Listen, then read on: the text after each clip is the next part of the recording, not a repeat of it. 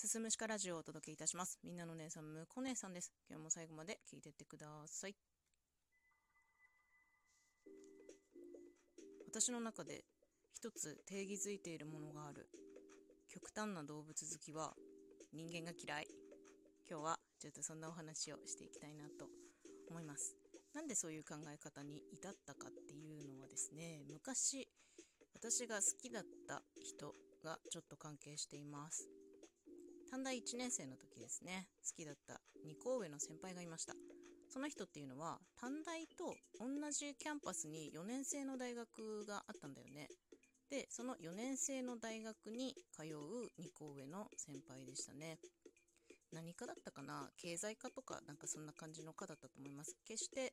えー、頭のいい大学ではないんですけれども、まあ、とある私立大学に通う先輩でございました。なぜその先輩と出会ったかというとですね、えー、私が通う短大の中庭にですね、カモの親子が迷い込んできたんですよ。なんか近くの川からやってきたカモの親子が中庭に迷い込んで出られなくなってるから、なんかそこで生活することになったみたいなんですよ。で、そのカモの親子の世話を、その同じキャンパス内にある4年生大学の中の動物の研究をしてるゼミの生徒たちがすることになったんですよ。その中の一人に私の好きな先輩、S 先輩がいましたね。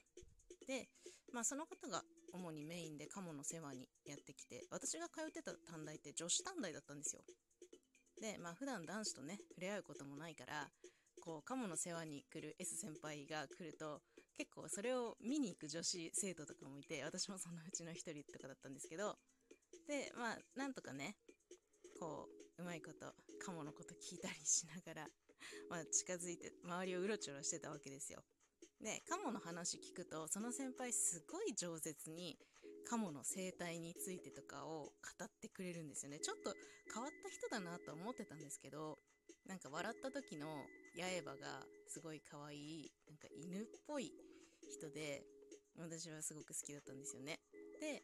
まあ、うまいこと口実見つけてこう連絡先をゲットしましてメールしたりたまに電話したりするような仲になりましたただまあその先輩にはね当時付き合ってる彼女さんがいて、うん、まあうまくいかない恋愛だろうなと思ってたし同じクラスの子がね S 先輩好きだって言い始めたりとかして、まあ、ちょっとその声がぐちゃぐちゃしたっていうことあるんですけど、まあ、それはちょっと一旦置いといて、なんかね、話してる時に、その S 先輩がふと言ったことがあるんですよ。なんか動物はいいよね。本当に癒されるよね。みたいな。だって余計なこと言わないからねって。すっごいいつもニコニコニコニコしてる先輩なんですよ。すっごいニコニコしてるのに、その時はなんか笑顔が消えてて、なんか、狼みたいな鋭い眼光で、人間は余計なこと言うから好きじゃないみたいなことを言うんですよ。なんか、普段ね、その先輩が大学の講義とか、まあ、真面目な方ですから、行って聞いてる時に、平気で遅れて後ろから入ってくる人たちがいるんですって。で、その人たちがね、なんか遅れたことも悪びれもせずヘラヘラヘラヘラしながらこう後ろの方でギャーギャーギャーギャー騒いでるっていうのを僕はね本当に軽蔑してるって言って。だからね人間は好きじゃない。人間は嫌いだって。おお冷たいと思って。おいつクールみたいなね。もうすごいドライでクールなその S 先輩の一面を見たわけなんですけれども、まあ、結局ねその先輩は大学のゼミの研究の一環として私が住む町で鍾乳洞があるとこがあるんですけど洞窟ですね。その洞窟にコウモリが住んでてそのコウモリの研究をするから山ごもりになるっていうんですよ。で、まあ、連絡がなかなか取れない時期とかが続いて、まあ、うまくいかなかったっていうことがありましたね。でまあ山こもるぐらいねそのコウモリもすごい好きでコウモリの話もすごい饒舌に語ってくれた思い出もあるんですけど、まあ、とにかく動物をすごく愛している方。でも人間はどうだって言ったら人間は 余計なことを言うから好きじゃないって言うんです。だから私の中でなんとなくもうこう極端な動物好きは人間嫌いなんだなっていう一つの定義ができてたんですよ。で、まあ、その後ね、まあ、今の主人と出会うわけなんですけど主人も割とそのタイプで小さい頃に犬飼ってた経験もあってすごい動物好きなんですよね。動物園も大好きだし今うちでは猫を飼ってるんですけど猫も大好き。で動物すごい好きで扱うのもうまいんですよ。でも主人はもうはっきりと俺は人間に興味がないって公言してるんですよね。でまあ一応仕事上ね居酒屋をやってるっていうのがあるのでこう人と接するじゃないですか。接客業なんでね。それですごく摩耗することもあるんですよ。そして疲れてストレス溜まってる時は俺はこの仕事向いてないかもしれないとかって 言い始めたりするんですけどだからなんか動物好きって人間嫌いなのかなってちょっと思うんですよね。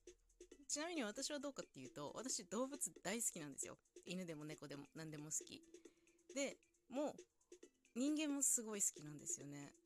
だから定義に当てはまらないからもしや私はハイブリッドタイプなのではないだろうかっていうのがね一つあるんですけどね。ちなみにその S 先輩現在もですね、えー、どういう状況か SNS を通じて存じ上げておりまして当時の彼女さんと結婚しまして今ね2人の男の子のパパになっているはずですね。上の子も結構大きくて小学校上がるぐらいになるんじゃないかなと思います。で何の仕事してるかっていうと今木こりやってるんですよ。木を切る仕事をしてるんです。そうやってなんかいろんなとこから仕事を請け負ってたまに国からも仕事を請け負って林業に携わるっていうことをなりわいにしていてで SNS 見てると本当にもう山のことしか書かない。山の状況今日はこの山に行ってきましたとかその木こりというなりわいから見る山の未来とかねなんかそういうことを書いてたりとかするんですよ。やっぱちょっと変わっててその SNS に上げるのもそういったこともそうだしなんかお乳のそのなんだろう山山作業山山作業？山で作業する用のウェアがあるんですけどなんかそれは絶対に目立つ色じゃないからいけないいけないのでオレンジ色なんですよ。オレンジの新しいウェア買いましたとかまた新しい武器を手に入れたって言ってチェーンソーの画像をアップしてたりとかあとなんかオレンジ色に塗装した軽トラとかそういったものをね SNS にね楽しそうにアップしてますね。でも